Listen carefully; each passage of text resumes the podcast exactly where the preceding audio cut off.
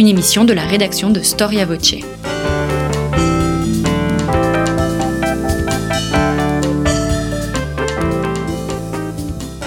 On retrouve Christophe Dickès.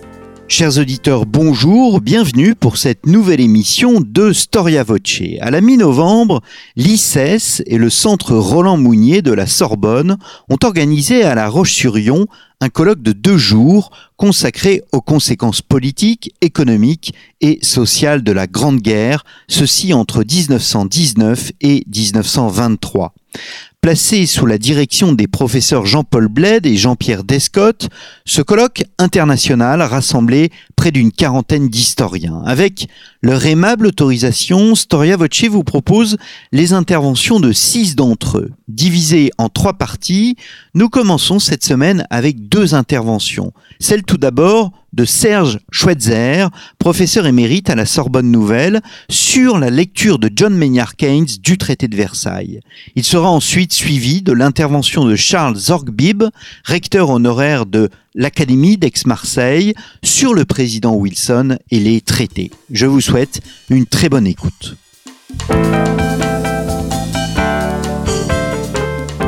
Monsieur le président de séance, euh, merci. Euh, au président de l'ICES et puisque j'interviens en premier, euh, brièvement et sobrement, qu'il me soit permis de remercier, je suis sûr, certes mandaté par personne, mais que j'exprime le point de vue de tous en remerciant Jean-Pierre Descotte qui ne s'est pas rendu compte il y a sept ans de l'entreprise dans laquelle il se lançait. Heureusement qu'on se rend pas toujours compte. Et le professeur Bled, évidemment, qui de son autorité a autoriser ces colloques et donner une forme très particulière et la somme que M. Delabarre a évoquée. Il m'appartient de traiter d'un ouvrage toujours euh, cité, euh, euh, auquel on fait fréquemment référence et que personne n'a jamais lu. c'est le destin d'un certain nombre d'ouvrages et c'est le destin de cet ouvrage qui, à certains égards, a changer beaucoup de choses, un petit ouvrage, Les conséquences économiques de la paix de Keynes. 11 novembre 18, l'armistice est signé, 18 janvier 19, 29 juin, la conférence de la paix, qui débouche évidemment, vous le savez, sur un ensemble de traités signés entre l'été 1919 et l'été 1920. Versailles, et puis les traités dits de la banlieue parisienne, cela sera évoqué certainement plus en avant dans la journée et demain. Euh, étudier les traités de paix est un champ d'étude immense. C'est le triptyque qui enchasse et englobe d'une part la conférence de la paix, d'autre part les traités de paix, enfin l'application des traités. Nous délaisserons pour l'essentiel les deux dernières questions pour concentrer le propos sur la première et à son tour délaissant de multiples aspects, l'attention sera portée sur le trait suivant. Alors que la conférence de Versailles n'est pas encore achevée, John Maynard Keynes, momentanément attaché à la trésorerie anglaise durant la guerre, dont il est le représentant officiel à la conférence de Paris, mais encore et aussi qui siège au Conseil économique suprême comme délégué du chancelier de l'échiquier, renonça de façon spectaculaire à ses fonctions quand les contours des propositions de paix lui apparurent si dangereuses qu'il se refusa à les cautionner. Rédigé à la hâte, l'expression est de son propre biographe et élève Sir Roy Harrod, rédigé à la hâte The Economic Consequences of the Peace, parurent en décembre 1919. Dès sa parution, l'ouvrage fut un coup de tonnerre et donna lieu à d'immenses controverses, débats et invectives. L'ouvrage fut lu et commenté dans le monde entier. En 24, il était déjà traduit en 11 langues et donna lieu à des tirages considérables. Seul, je cite quelqu'un qu'on va retrouver longuement en fin de propos, Étienne Mantoux, je le cite, seules les réflexions d'Edmund Burke sur la Révolution française ont exercé sur les destinées de l'Europe une influence aussi immédiate et étendue, écrit Étienne, Étienne Mantoux, le deuxième auteur dont on parlera, puisqu'il va écrire un ouvrage décisif, La paix calomniée, ou les conséquences économiques de Mr. Keynes. L'accueil de l'ouvrage de Keynes fut inégal, et on comprendra aisément un frein que c'est évidemment en Allemagne, vous comprendrez pourquoi, que l'enthousiasme fut à son comble. La réception de l'ouvrage en France, évidemment, fut plus contrastée. Vous comprendrez aussi pourquoi. Lorsque parurent les conséquences, Keynes était déjà, certes connu, mais cherché, plus encore, à se faire un nom et même à devenir célèbre. est brillant Eton, il excelle en mathématiques. Déjà, il alterne entre la haute fonction publique, comme son poste à l'Indian Civil Service, et l'université. Arthur Cécile Pigou, ayant succédé à l'immense savant qu'était Alfred Marshall, il obtient cependant un poste à Cambridge. Il prépare un traité de probabilité, ce qui a peu de chances de lui assurer la célébrité dont il est avide et au-delà.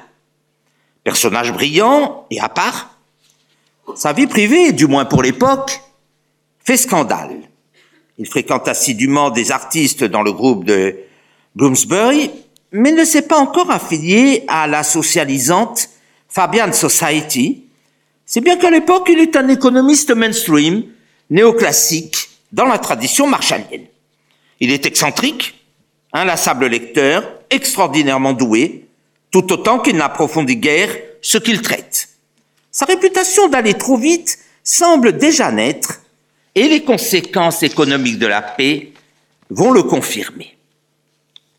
Il est l'anti-Marshall, là où le maître Marshall travaille approfondi, doute et cent fois sur le métier et police son ouvrage, son élève, avec un brio étourdissant, survole, rédige à la hâte, transforme hypothèse en certitude et intuition souvent extrêmement brillante en vérité établie. Le maréchal Foch commençait toutes ses conférences par l'interrogation de quoi s'agit-il? Répondre à cette question à propos des conséquences n'est pas chose aisée. Le statut de ce texte est ambigu. Quant à la forme, l'ouvrage est gros de 218 pages, du moins dans la dernière édition française chez l'Armatan. Le style en est viril.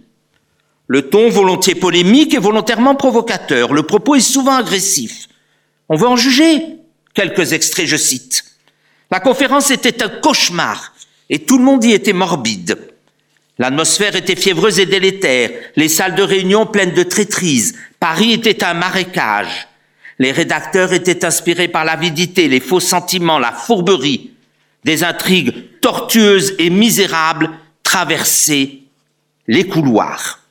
S'agissant des portraits des quatre grands, on est à la limite de l'insulte. On cite. Wilson était un Don Quichotte aveuglé sourd, il jouait à Colin Maillard au milieu de ses collègues. Il en vint un effondrement et à une trahison inouïe. Nous verrons laquelle. Il n'avait pas le tempérament d'un homme d'étude et ne possédait pas cette connaissance du monde.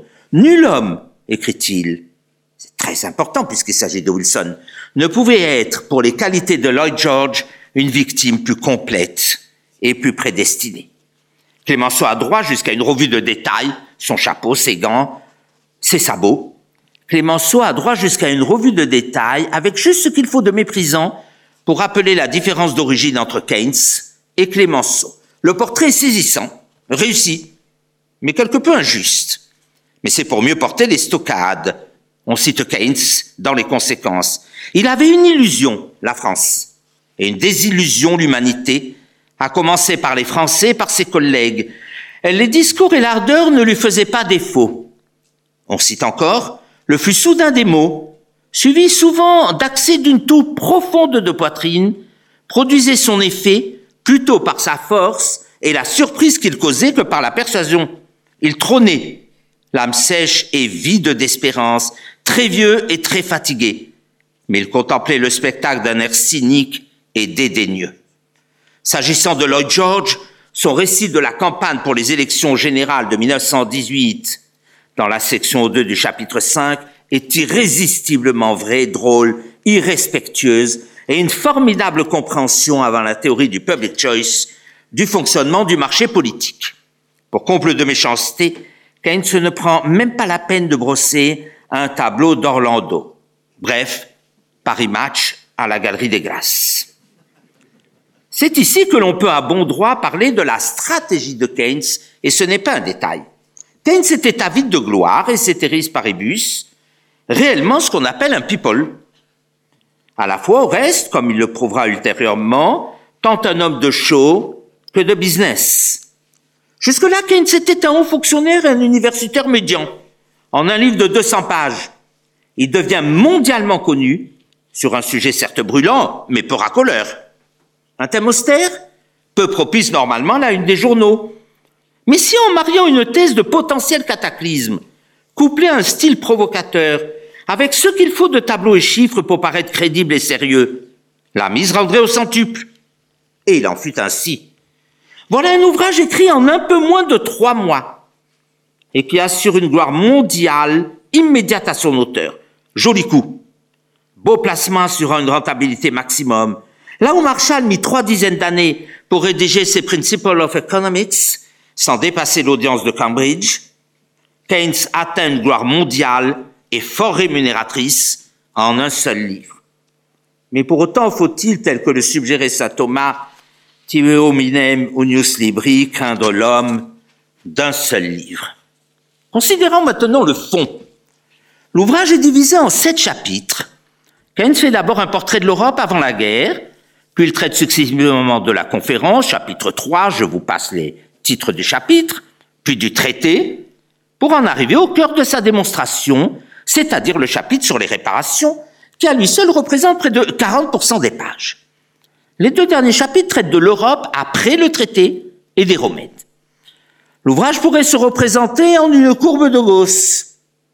Atrophié en ses deux extrémités, il est enflé en son milieu, avec les chapitres 4 et 5 qui, à dire vrai, sont pour l'auteur vraiment, et à eux seuls ou presque, l'ouvrage.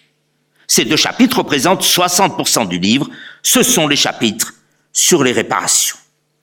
La tonalité des parties est très différente. Le chapitre sur la conférence, on l'a déjà un petit peu évoqué, mais on va y revenir très cursivement, est un modèle du genre en matière d'atmosphère et de nature psychologique, mais aussi politique. Il se lit à la manière d'un feuilleton. Il y a chez Keynes du Balzac, du La Bruyère, mais surtout du cardinal de Retz. Ces portraits sont d'une cruauté réjouissante et donc largement injuste. Ici, là, là encore, là enfin, il lui arrive de toucher juste. Mais il lui arrive ce qui a atteint se doter d'une grande aisance d'écriture. Il se laisse aller à écrire d'abord pour lui-même, voire même faire en sorte que son soleil brille aux dépens des autres. On peut affirmer avec mesure la chose suivante à la lecture des conséquences. Moi seul, Keynes, j'ai tout compris, tout anticipé, tout analysé, tout prévu. Les autres, y inclus les quatre gants, sont soit des imbéciles, Orlando, soit des intellectuels insuffisants et mal préparés, Wilson, soit des égoïstes ou cyniques sans vue suffisamment large, Lord George, soit des nationalistes étroits, mais en fait revenus de tout, Clémenceau, pour lequel Keynes ne peut cependant cacher son admiration, l'estimant le seul capable de rivaliser avec lui. On sait la thèse centrale de Keynes, ou pour nos étudiants qui ne le savent pas, ils vont l'apprendre. Dans sa volonté d'infliger par haine et rancune, et ne sachant dominer la victoire, un châtiment exemplaire à l'Allemagne, considérée comme l'agresseur, les Alliés infligent des réparations qu'elle ne pourra payer. Les Allemands humiliés, réduits à une extrême misère, chercheront à éviter les réparations, puis feront tout pour s'en défaire jusqu'à ce que l'affront soit lavé et la vengeance accomplie. C'est folie d'agir ainsi, dit Keynes, d'asservir l'Allemagne, mais l'erreur économique se double d'une faute morale impardonnable à laquelle on faisait allusion avec Wilson. Si l'Allemagne avait déposé les armes, dit Keynes, c'est sur la base des 14 points de Wilson et d'assurance donnée à l'Allemagne. Or, le traité était en opposition aux promesses faites sur les points décisifs des réparations et des responsabilités. Le refus d'entendre les remarques de l'Allemagne est pour Keynes le naufrage de Wilson, la victoire carnassière de Clémenceau et la réalisation in extremis mais trop tardive de Lloyd George de la bombe à retardement du traité de Versailles. Cette paix, qu'il qualifie de carthaginoise, une variante d'Elinda Germania Est, c'est aussi le refus de donner à l'économie toute sa place, c'est-à-dire non pas toute la place, mais une importance au moins égale à la politique. Suivent alors deux chapitres poussifs, truffés de chiffres, fausse crédibilité oblige, pour expliquer les erreurs, fautes et sottises du traité. D'autant plus qu'à étrangler l'Allemagne au titre des réparations, d'une part, elle ne pourra jamais payer, d'autre part, ce qu'elle pourra payer va créer une telle misère en Allemagne que le traité de Versailles contient en potentialité une catastrophe à venir que Keynes se spécule possiblement encore pire que la première. En négligeant dramatiquement l'économie, en choisissant les fourches codines de l'humiliation politique comme ultima ratio, l'Europe, avec le désastreux traité de Versailles, se prépare de terribles lendemains.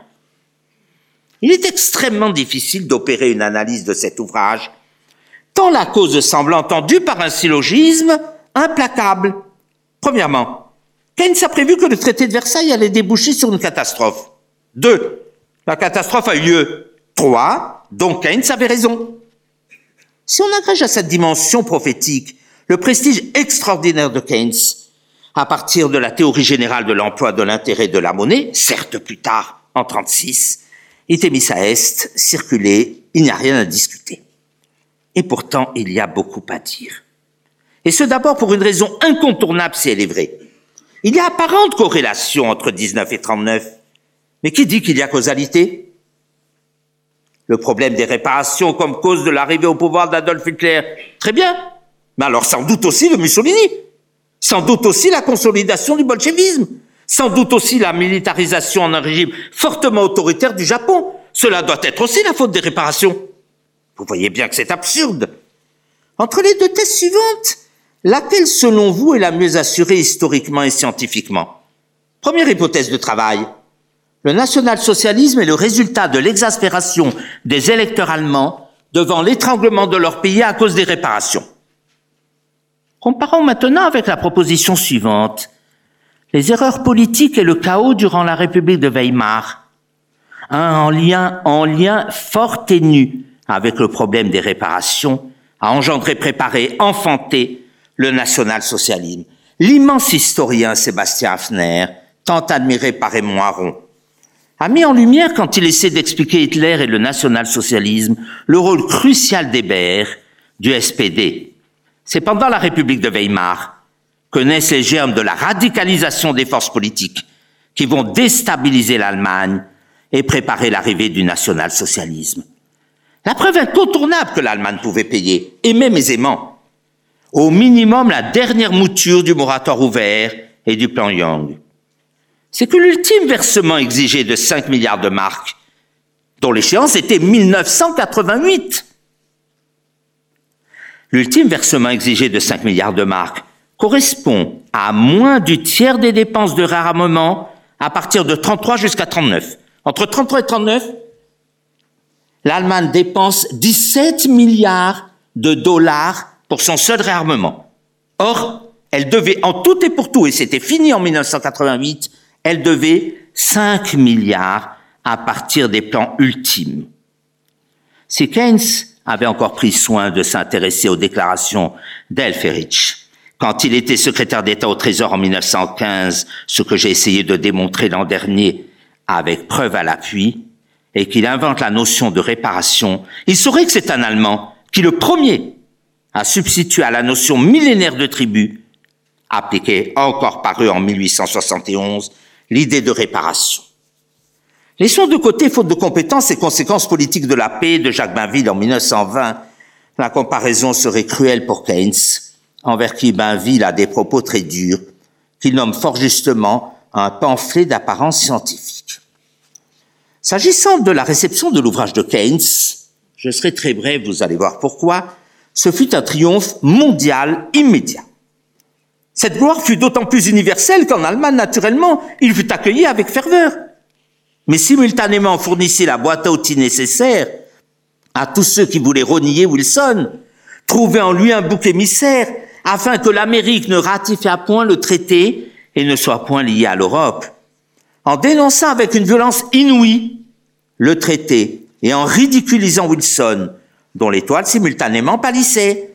Keynes se fournit au Congrès l'arsenal d'arguments dont était fort dépourvu le représentant ou le sénateur médian.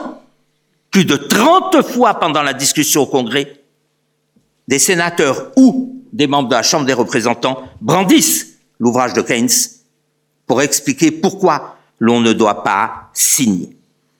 Je laisse de côté, si vous le permettez, mais vous le trouverez dans l'écrit, la réception en France qui fut évidemment beaucoup plus réservée.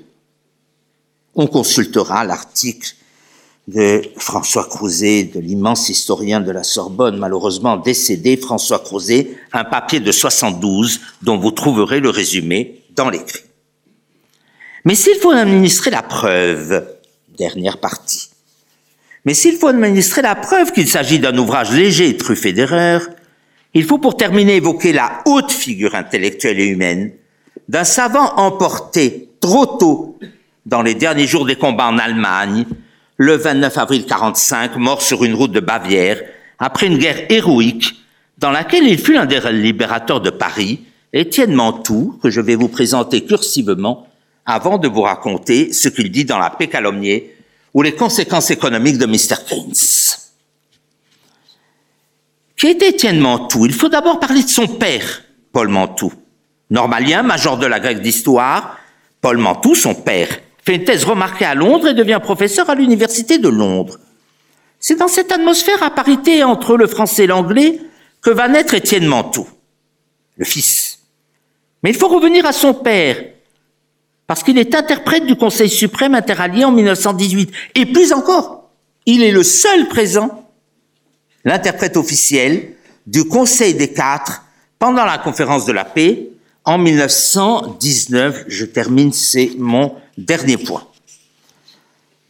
Étienne, l'un de ses fils, suit brillamment euh, ses études de droit et de l'école libre de sciences politiques. Il se lie intimement avec l'un de ses professeurs, Elia Levy, puis fait des voyages d'études en URSS et en Allemagne. Il part à la London School of Economics, démobilisé en 40.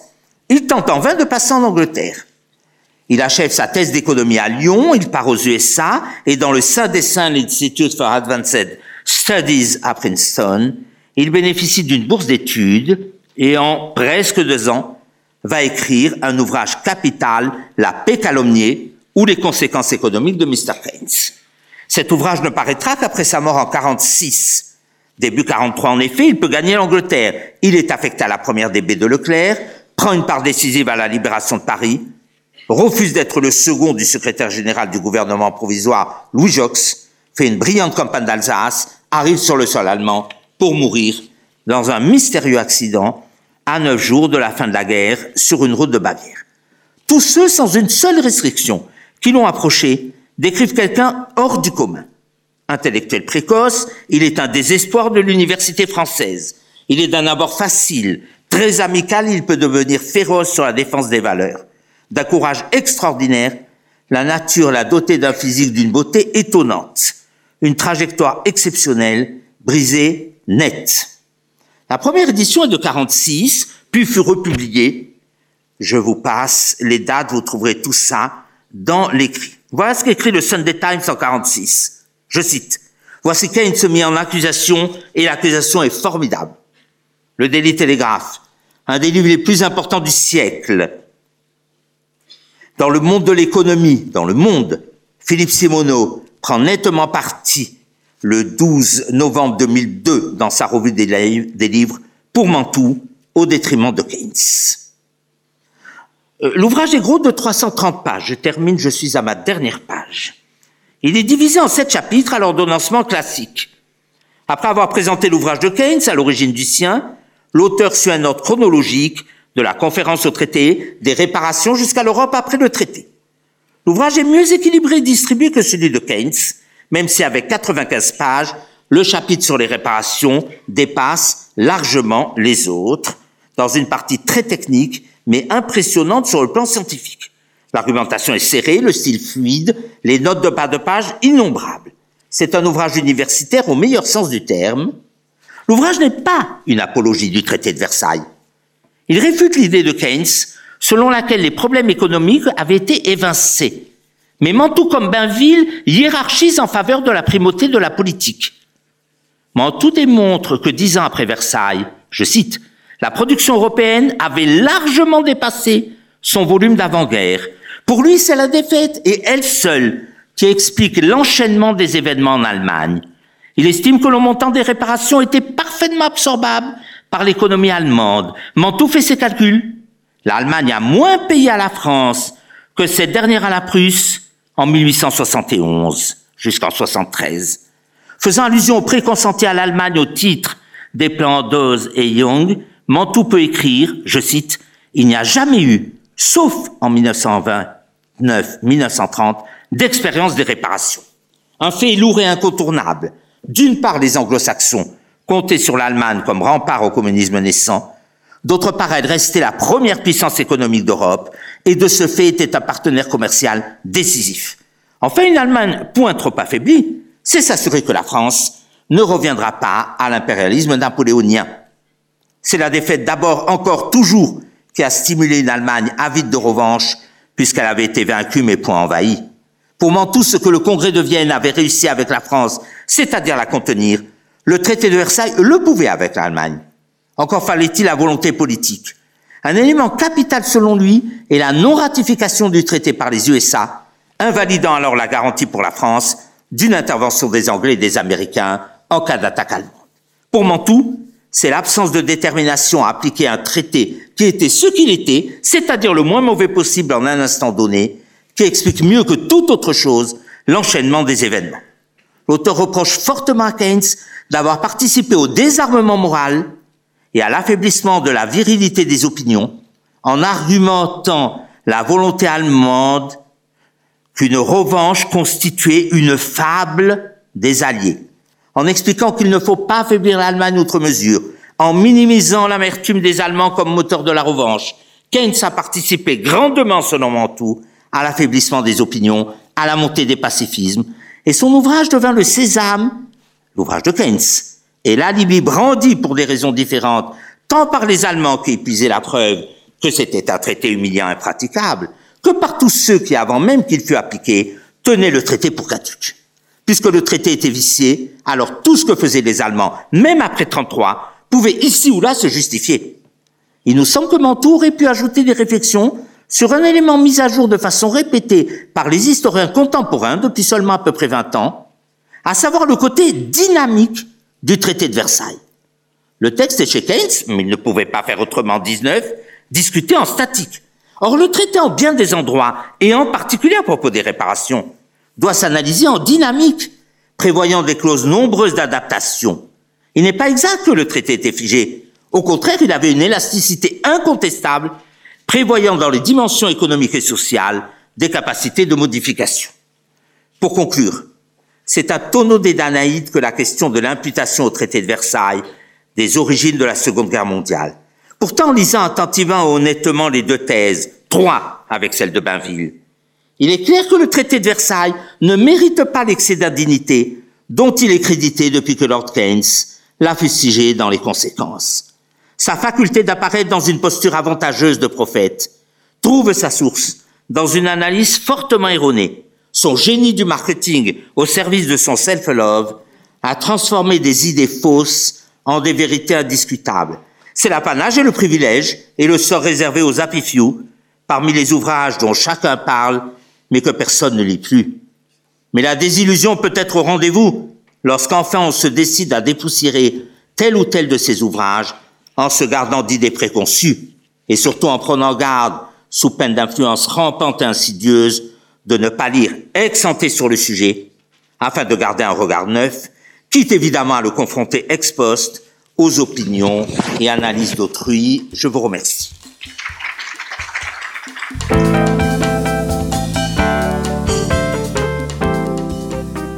Mesdames, Messieurs, lorsqu'on évoque euh, Wilson et la conférence de la paix, les images s'entrechoquent, les critiques fusent, les interprétations divergent.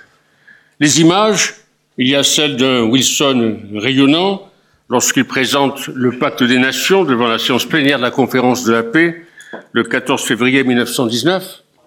C'est, comme l'a dit euh, Jean-Baptiste Rosel, c'est le triomphe, c'est l'heure pour laquelle Wilson était né. Et à l'inverse, il y a ensuite l'image d'un Wilson aux abois, tentant désespérément d'obtenir le soutien de l'opinion américaine, et prononçant le 24 septembre 1919 à Cheyenne, à la, à la veille de son effondrement physique, son plaidoyer le plus passionné pour le traité de Versailles.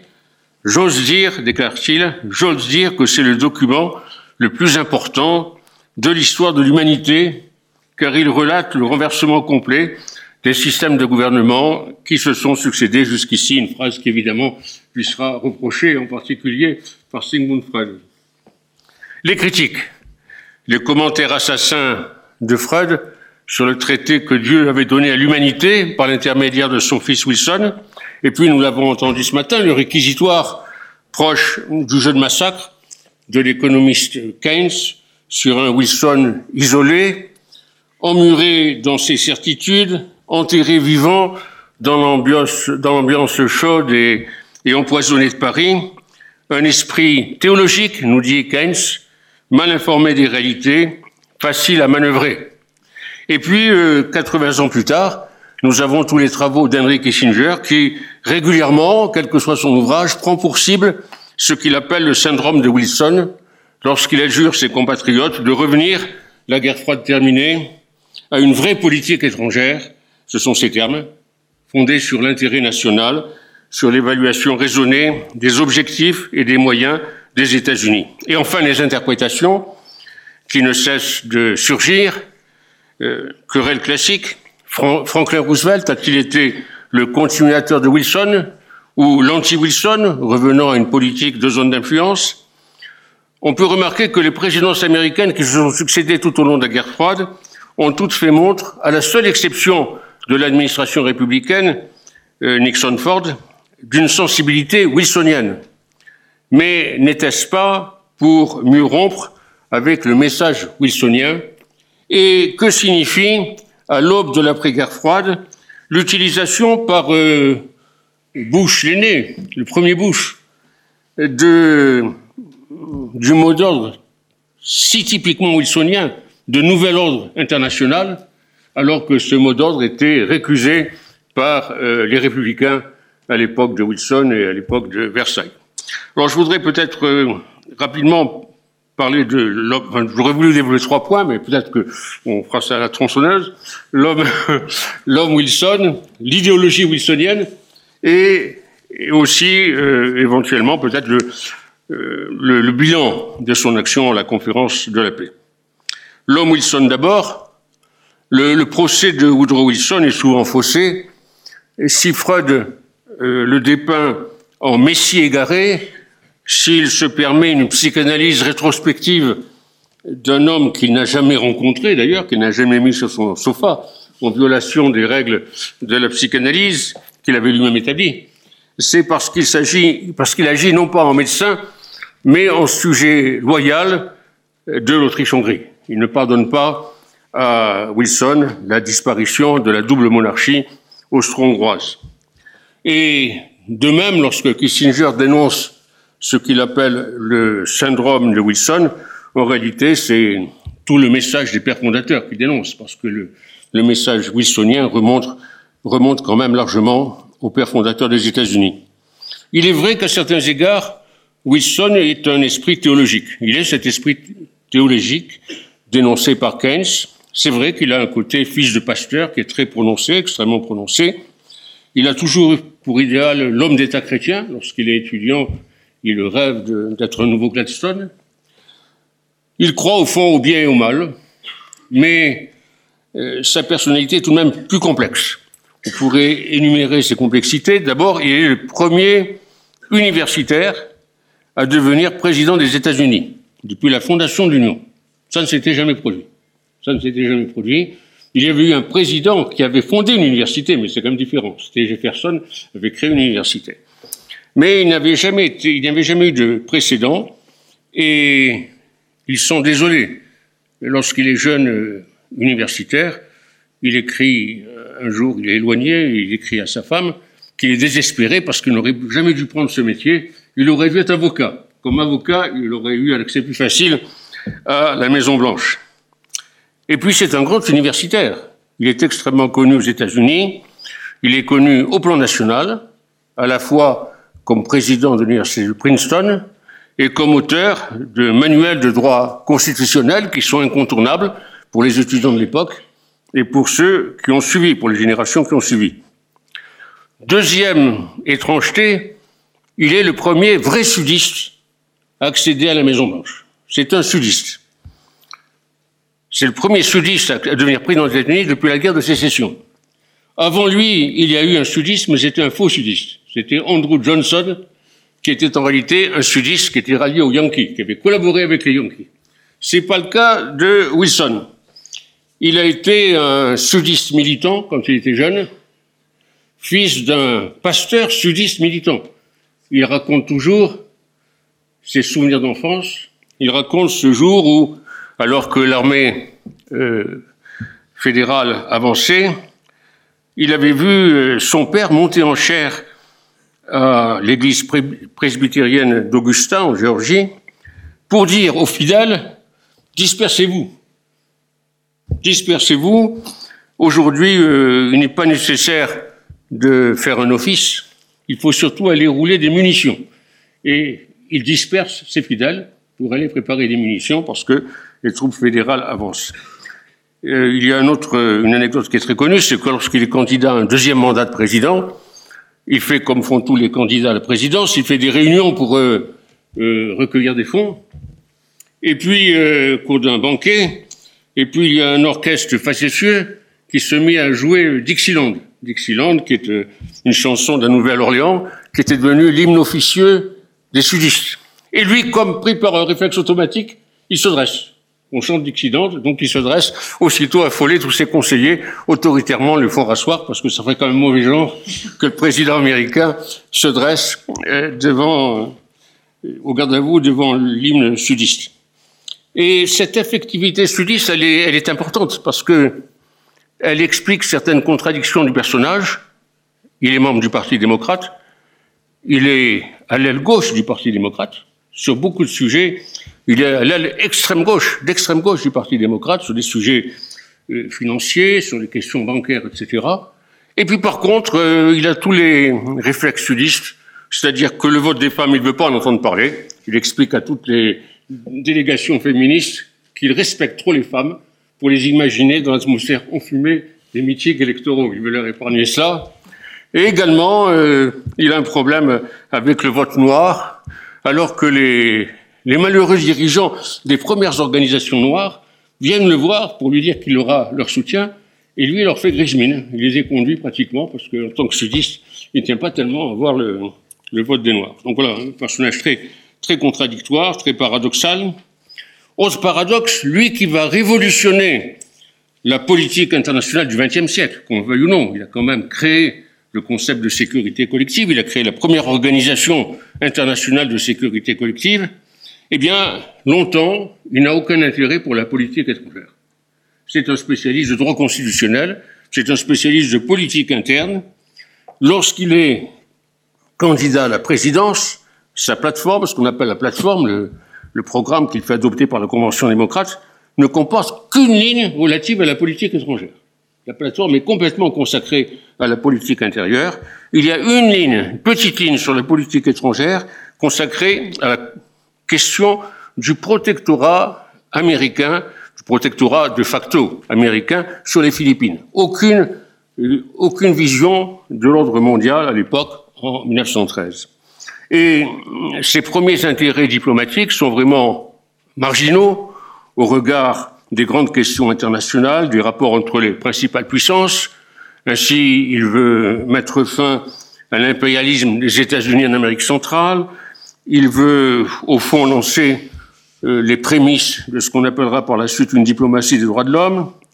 Il veut être une sorte d'instituteur de, de démocratie, de professeur de démocratie des nations latino-américaines, avec d'ailleurs la contradiction de toute diplomatie missionnaire, missionnaire qui a bien compris aussi, qui a bien connu aussi la Révolution française, c'est-à-dire, euh, il, il, il, lance si bien son message qu'il est tout près de déclencher un conflit avec le Mexique et qu'il va entamer une occupation militaire de Haïti qui va durer 12 années, je crois. Et puis, euh, dernier paradoxe, au début du conflit mondial, la vision de Wilson et de son conseiller le plus, le plus écouté, son double, son éminence grise, le colonel House, c'est encore une vision très traditionnelle. Euh, il en voit, il voit que la guerre mondiale va, éclater. Il fait un effort désespéré pour arrêter les acteurs et il envoie le colonel House en Europe. Le colonel House ne s'arrête pas à Paris parce que c'est une crise ministérielle à ce moment-là, donc il n'y a pas d'interlocuteur.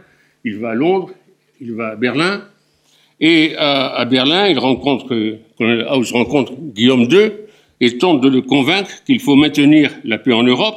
Et que dit-il à Guillaume II Les nations civilisées doivent s'entendre entre elles, sans quoi elles perdront tout prestige auprès des peuplades, d'Afrique centrale. Voilà le, le, message de Wilson euh, en 1914. C'est un message très traditionnel. C'est une vision extrêmement traditionnelle. C'est le, le, traditionnel euh, concert des puissances en quelque sorte. Et puis au fil de la, de la guerre, au fil du conflit mondial, sa vision va se modifier, va totalement se transformer. L'expert de la Constitution américaine va se, va se mettre à rêver à une Constitution mondiale et il a soudain l'intuition ou l'impression d'une délégitimation des dirigeants politiques européens. Ça va être très fort en lui. Lui représente l'opinion européenne, lui représente l'opinion des peuples européens, alors que les dirigeants européens ne sont plus légitimes.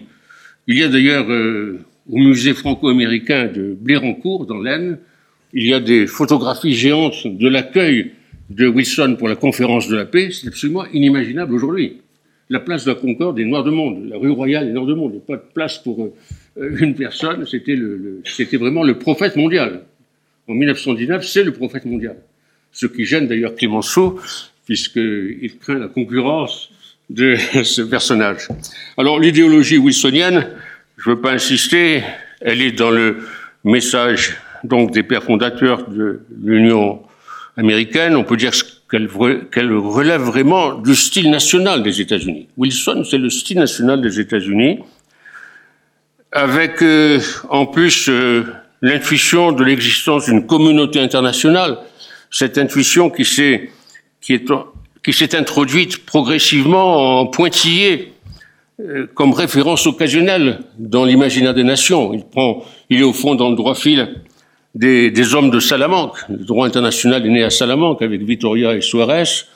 Et puis aussi de Kant. Il est un grand lecteur de Kant. Il reprend l'expression même de société nation. Avec d'ailleurs, euh, c'est une époque assez passionnante parce que euh, les, les, acteurs de l'époque vont, vont au fond des débats.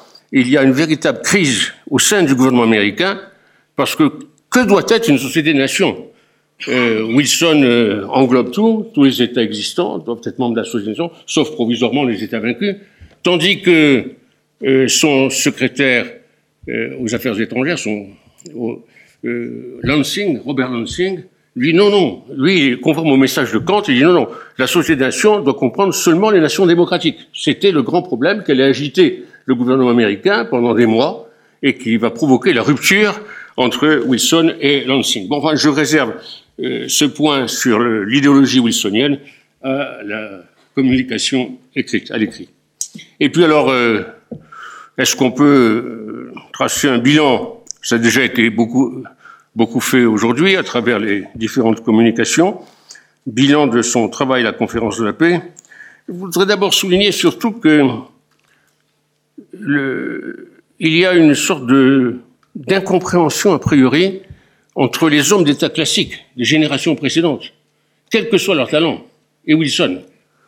Il m'est arrivé de lire des textes de Del Cassé, qui est un, pour moi un immense ministre des Affaires, étrangères français. Euh, Del Cassé ne comprend absolument pas ce qui se passe.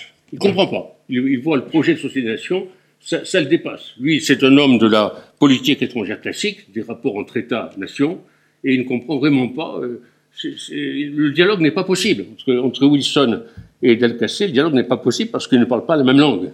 Donc il y a ce point qui est très important. Alors cela dit, il faut peut-être quand même pas exagérer la confrontation entre l'utopiste Wilson et les hommes d'État classiques, les hommes d'État réalistes, euh, parce que tout ça a été très fluctuant à, Versailles.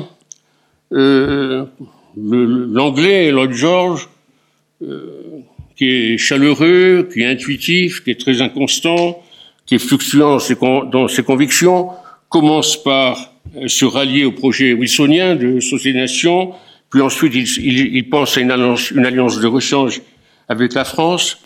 Il y a la tragédie, on, l'a évoqué, du euh, représentant italien, Sonino, Sidney Sonino, le ministre des Affaires étrangères italien, qui est un, qui est un wilsonien euh, passionné. Il, le problème de Wilson, c'est qu'il a deux personnages au sein de la commission de la SDN qui le, qui le soutiennent mordicus, c'est Sonino et c'est le chinois euh, Wellington Koo. Ce sont les deux grands wilsoniens et Wilson a trouvé le moyen de décevoir et la Chine et l'Italie. Donc il y a euh, ce, ce, dialogue interrompu avec euh, l'Italie. Clémenceau, Clémenceau, qui juge inopportune la décision de Wilson de venir prendre ses quartiers euh, en Europe, parce qu'il craint de la primauté de Wilson en tant que chef d'État face à des chefs de gouvernement. Il affirme son scepticisme euh, sur le projet de des Nations, et puis finalement, euh, la conférence va se clore sur un, front commun, Clémenceau-Wilson, contre un Royaume-Uni qui était ébranlé par les protestations allemandes, et euh, Clémenceau avait promis avant la fin de la conférence d'aller aux États-Unis pour le premier conseil de la, Société des Nations, si, si, le Sénat avait ratifié le projet de Société des Nations. Alors la question qui est souvent débattue, c'est évidemment est-ce que, est-ce que euh, Wilson a, à Versailles violé les principes du wilsonisme Évidemment, euh, c'est une affaire très compliquée. Le bilan doit être nuancé sur les euh, dossiers européens. Il a cédé sur la question des réparations quand il a vu la passion manifestée par Clémenceau et Lord George. Il a contenu les revendications françaises sur la Sarre et sur la rive gauche du Rhin. Il a refusé le transfert de souveraineté souhaité par la France et il est parvenu à échanger ce transfert de souveraineté contre des mesures de démilitarisation et d'occupation provisoire sous l'égide sous l'égide de la Société des Nations. Il a souvent tendance à renvoyer à la Société des Nations. D'ailleurs, pas seulement lui, Tardieu aussi. Quand il y a un problème, on veut faire un organe provisoire sous l'égide de la Société euh, des Nations. D'ailleurs, on peut remarquer aussi ce qui sera aussi le problème de Roosevelt euh, plus tard à Yalta, c'est que le, projet de SDN est tellement important dans l'esprit de Wilson qu'il est prêt à négliger les questions euh, particulières, les questions territoriales particulières. Oui, Roosevelt fera encore, pire. L'essentiel, c'est d'obtenir l'accord sur la Société des Nations. Bon, on a déjà parlé de, de, des revendications italiennes, du refus de l'italianité, de, l'italianité de l'Adriatique. Hors d'Europe, il a eu deux problèmes, surtout euh, euh, sur lesquels il s'est d'ailleurs battu avec la délégation américaine. C'est sur le euh, sur le, la Palestine. Il est très, on dirait aujourd'hui, très pro-sioniste. Il veut absolument la création d'un État euh, juif en Palestine, et euh, là-dessus, il va s'opposer à deux membres de la délégation américaine qui sont chargés d'une mission en Palestine, King et Crane, et qui reviennent avec un rapport qui désavoue leur président.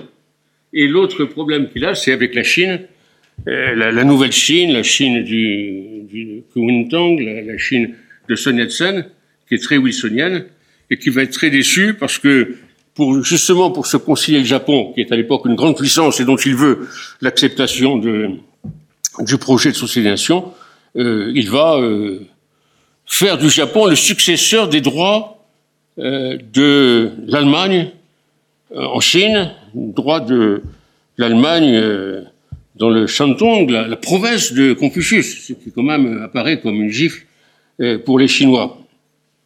Et puis évidemment, l'Allemagne a beaucoup souffert avec la trop lourde paix de Versailles. Là, il y a évidemment exception au principe du wilsonisme. D'abord, il y a cette pénalisation de l'entrée en guerre de l'Allemagne et les Allemands, qui sont très bons juristes, ne comprennent pas. Pourquoi, pourquoi euh, pénaliser, pourquoi mettre en accusation Guillaume II, alors que en 1914, il n'existait pas d'interdiction de recourir à la guerre. La compétence de guerre, le jus ad bellum, jus ad bellum, comme on veut, ça fait partie des compétences de l'État. Et donc, les Allemands qu'il n'y a pas de raison de pénaliser cette entrée en guerre de l'Allemagne. L'Allemagne a été vaincue, elle doit payer, mais pourquoi la pénaliser? Pourquoi en faire une infraction de droit pénal? Et puis il y a le problème du droit de libre détermination qui finalement est refusé au peuple germanique. Je ne reviens pas sur le détail, ça a déjà été évoqué. Alors au centre du projet wilsonien, il y a la Société des Nations, le plan de la Société des Nations. Les plans ont varié.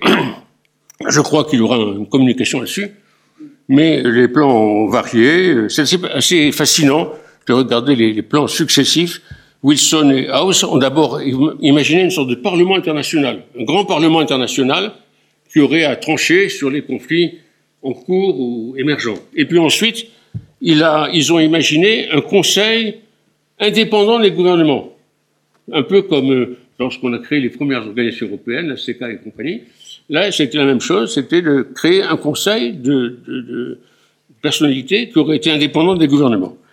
Et puis, euh, il faut bien dire qu'ici, il y a eu un grand débat avec les Français, et sans, sans trop de chauvinisme, je pense que les Français avaient des tests plus solides. Il y a eu un très grand débat à Versailles, avec les délégués français, particulièrement avec le président du Sénat, Léon Bourgeois, et avec le professeur de droit Larnaud, et les deux ont dit non, si vous voulez vraiment faire ce que vous voulez faire, il faut qu'il y ait un état-major international. Il faut qu'il y ait un état-major international. C'est-à-dire qu'ils avaient déjà inventé un peu ce qu'allait devenir le casque bleu. Et euh, Wilson ne voyait pas la nécessité d'un bras séculier. Alors, simplement, pour conclure, la question que pose Wilson, c'est est-ce que le règne du droit peut être assuré d'emblée? Est-ce qu'il peut être substitué par un simple texte au système diplomatique traditionnel? Euh, lui l'a cru. Wilson a supposé le problème résolu.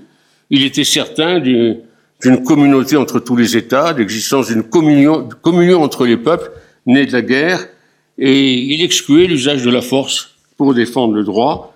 Il était persuadé que la pression de l'opinion publique internationale allait suffire. Et eh bien, dans, la réalité, il s'est évidemment trompé. Le jeu, le jeu des intérêts et des forces n'avait pas pris fin. Et selon une formule utilisée à l'époque, on peut dire que le, système de Wilson, c'était un jeu de normes suspendu dans le vide. Je vous remercie.